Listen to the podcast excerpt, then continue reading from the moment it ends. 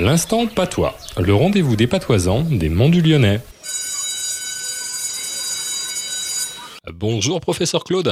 Bonjour Stéphane. Alors professeur, dites-nous quel est le mot de patois de la semaine?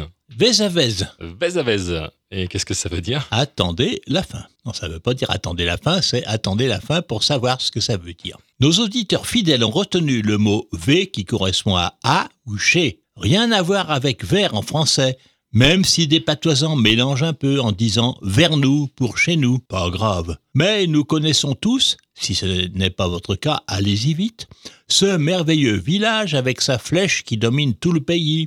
On dit donc je reste au Vézavez, je vais Vézavez, j'habite ou je vais à Avez, si bien que le nom du village est devenu tout simplement Vézavez. Mmh, et bonjour à Vez.